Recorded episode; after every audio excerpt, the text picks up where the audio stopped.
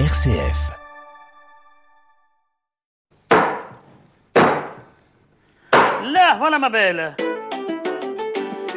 Bon appétit, bien sûr.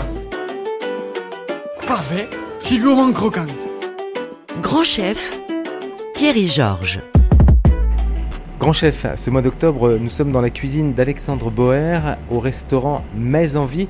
Il y a une petite subtilité, Alexandre, dans la prononciation. Si on dit Mets Envie ou Mets Envie, On dit tout simplement mes envies. oui, mais c'est par rapport à l'orthographe, parce que Mets c'est M-E-T-S et Mets c'est M-E-S.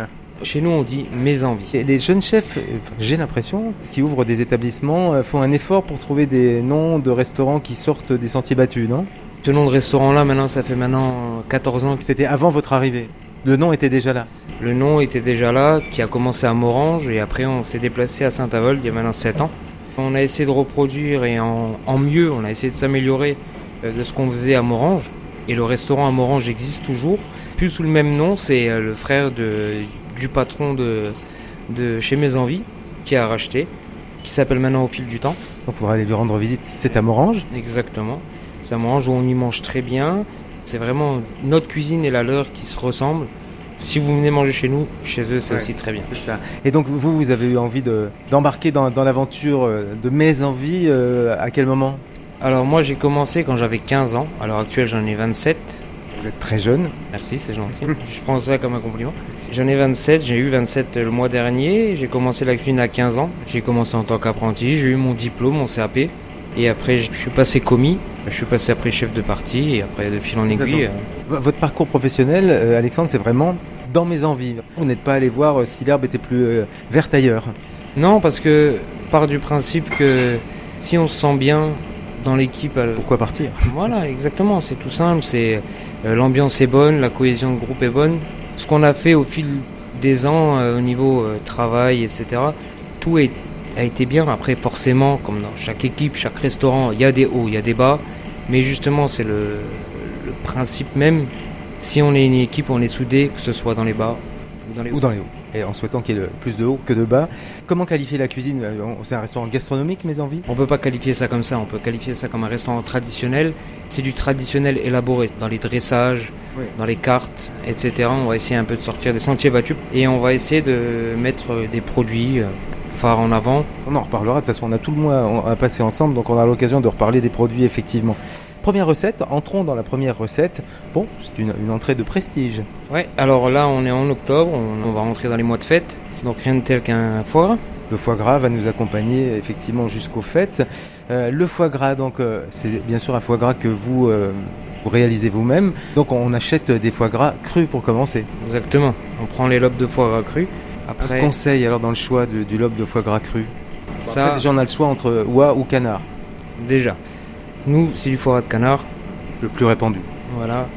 Après, une chose que je préfère souligner, en 2023, le foie gras n'est pas donné à tout le monde. C'est-à-dire qu'il y a une hausse de prix qui est euh, juste hallucinante. Si je peux vous donner un exemple, il y a deux ans, c'était au kilo, on a entre 35 et 40, là on est entre 50 et 60 euros le kilo.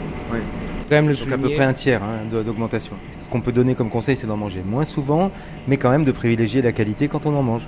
Exactement. La qualité, sinon Ouais. on va rester sur une mauvaise note. Alors, on a les lobes de foie gras. Ensuite, on fait quoi? Ensuite, forcément, le lobe est cru, donc il n'est pas assaisonné. Il y a beaucoup, beaucoup de recettes concernant le foie gras. Moi, ce que je mets dedans, c'est une recette qui date déjà de début de mon apprentissage, parce que cette recette-là était déjà là quand je suis arrivé. Dedans, on met du sel nitrité. C'est quoi ça Nitrité? Les bouchers l'utilisent énormément. Si je mets du sel normal dans, dans le foie gras, la conservation, il va virer au brun. C'est ce qui permet de garder cette couleur. Ah ouais, bah, je- vous voyez, j'apprends quelque chose. Et on apprend toujours, Et, même euh, vous d'ailleurs. Si je peux vous donner un exemple, je ne suis pas le premier à le dire, mais par exemple dans les jambons industriels, les tranches de jambon qu'on achète au magasin, s'ils sont roses, c'est grâce au sel nitrité. Si on met pas de sel nitrité, je vous laisse le faire à la maison, c'est brun. C'est moins appétissant en fait. Ben, c'est toujours euh, la petite touche. euh, Le, le foie gras, alors après c'est très précis, je suppose, au niveau euh, quantité Ouais. de sel par rapport au poids du, Voilà. du foie gras au lobe. hein. Oui, c'est toujours très précis, que ce soit le porto ou le cognac, il y en a qui mettent de l'armagnac dedans. Le vin et le sel, c'est toujours des pesées assez précises. C'est à peu près donc combien de sel pour, euh, mettons, pour 100 grammes de, de, de- de foie gras Moi, je calcule au kilo. Au kilo, bah oui, vous, vous êtes un resto aussi. Et même, donc alors pour un kilo, Pour un kilo, je mets 14 grammes de, foie- de sel.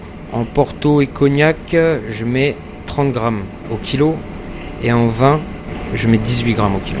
on met tout ça avec... euh, on met comment d'ailleurs On a tous connu le foie gras au torchon, comme mon parrain le faisait, etc.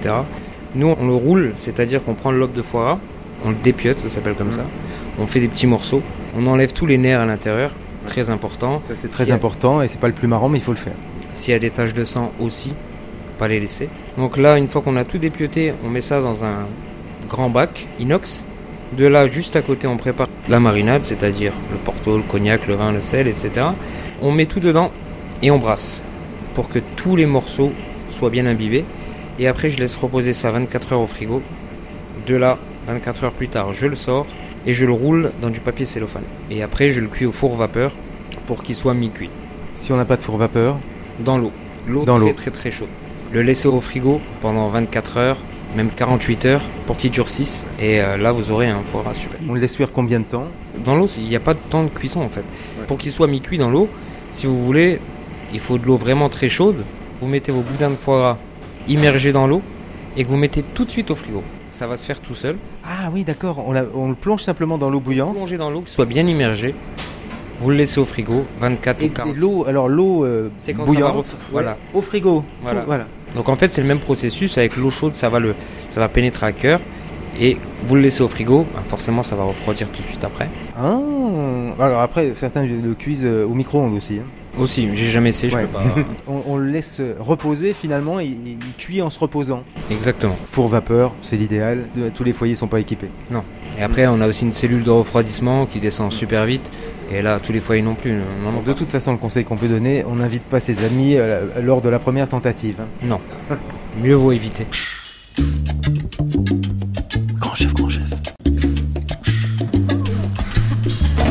Voilà, le foie gras est cuit, il est parfait. Que se passe-t-il ensuite, euh, Alexandre? Pour ma part, une fois qu'il est prêt, j'enlève le cellophane du boudin de foie. Je fais mes tranches de 60 grammes environ, 60 à 65 grammes. Je le coupe en deux, je le dispose. Après, on a un accompagnement en ce moment. C'est euh, une spirale jolifiée à la fraise et rhubarbe avec un gel fraise poivré qu'on fait aussi. Un petit trait de crème de vinaigre de balsamique. Qu'est-ce que vous appelez la crème de vinaigre balsamique Ah, c'est du vinaigre balsamique mais en crème tout simplement qu'on peut trouver dans tous les supermarchés. Ah, on le trouve directement, je pensais oui, qu'on le faisait. faut- Une crème de vinaigre balsamique. Au-dessus, pour en, en décoration, on fait des petits pickles d'oignons rouges. Ça, c'est pas compliqué, simplement, euh, c'est méticuleusement coupé et fin. hein. Tranché fin. Petite astuce pour ceux qui veulent faire des pickles à la maison, il y a la recette qu'on connaît, c'est 1, 2, 3. Ou qu'on connaît pas. Voilà. 1, 2, 3, c'est-à-dire 100 g de sucre, 200 g de vinaigre et 300 g d'eau. Vous faites monter ça à ébullition, vous versez ça sur oignons rouges, carottes, peu importe, chou-fleur même. Vous laissez reposer ça au frigo pendant aussi 24 heures et vos pickles sont prêts. C'est pas mal hein, vos recettes finalement. euh, on, on prépare, on- c'est très rapide et ensuite on laisse reposer. En fait, euh, il n'y a même pas besoin de surveiller. Après, ça se fait tout seul. Le foie gras se fait tout seul et euh, les, les pickles se font tout seuls. faut savoir aller au, au plus pratique surtout pour nous parce que forcément on a énormément de, énormément sûr. de demandes que ce soit Mm. en couvert même en traiteur parce qu'on fait aussi du traiteur etc donc ce qu'on peut faire ce qu'on appelle la mise en place de service ce qu'on peut faire par exemple au préalable on va le faire justement pour se simplifier entre guillemets la vie et de pouvoir justement être encore plus productif derrière si c'est des petites préparations comme ça nous prennent moins de temps C'est ça. Ensuite, on, bon, on- on dispose, on décore. Ça, on fait comme on veut, mais on essaye de faire une assiette jolie. Et on pourra aller regarder la photo sur l'affiche pour euh, voir la vôtre, Alexandre. On retient que lors de la cuisson du foie gras, si on utilise euh, la cuisson à l'eau bouillante, donc le foie gras, quand, on- quand il est prêt à être plongé dans cette eau bouillante, on le plonge et on laisse même pas hors du réfrigérateur un moment. C'est l'eau bouillante au réfrigérateur. Voilà, après, ça c'est plus une technique de restaurateur dans le sens où on a des grandes chambres froides. Si vous faites ça à la maison, les petits frigos ils vont prendre un coup. Ah oui, c'est pas bien. La technique que moi j'utilise et que ce que- celle qu'on m'a appris aussi, c'est au four vapeur. Après, il y en a qui peuvent utiliser la sonde. Moi j'utilise au temps, la sonde à cœur. Je préfère le temps. Ouais. Attention, parce qu'un frigo pour Noël ça coûte cher. C'est ça. Mais alors, et si on attend, si on le laisse un peu avant de le mettre au frigo, c'est pas une bonne idée. Non, si, si, vous pouvez le faire aussi, ouais. Ce qu'on fait tous à la maison, avec n'importe quel euh, produit, quand on cuisine, Une fois que le produit est bouillant, évitez de le mettre au frigo si vous voulez pas que le changer en période de Noël. quoi. On peut le goûter? Allez-y, faites donc. Alors bien sûr, quand on goûte, euh, Alexandre, il faut tout prendre. hein. Exactement. C'est ce qui fait toute l'assiette.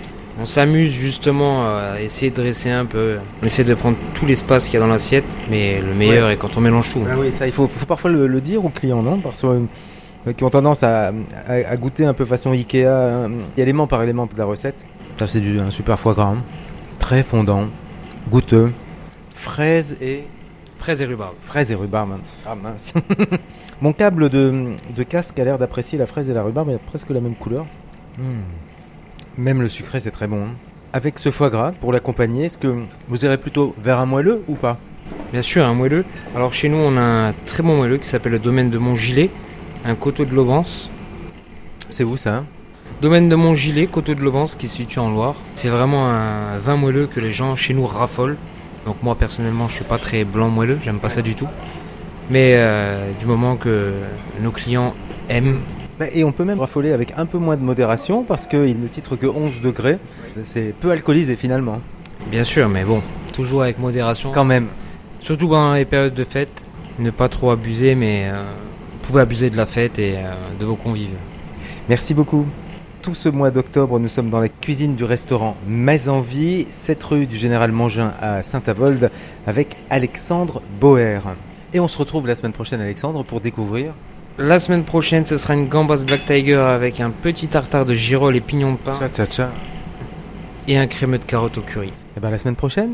Bonne dégustation à tous et à toutes, et à la semaine prochaine.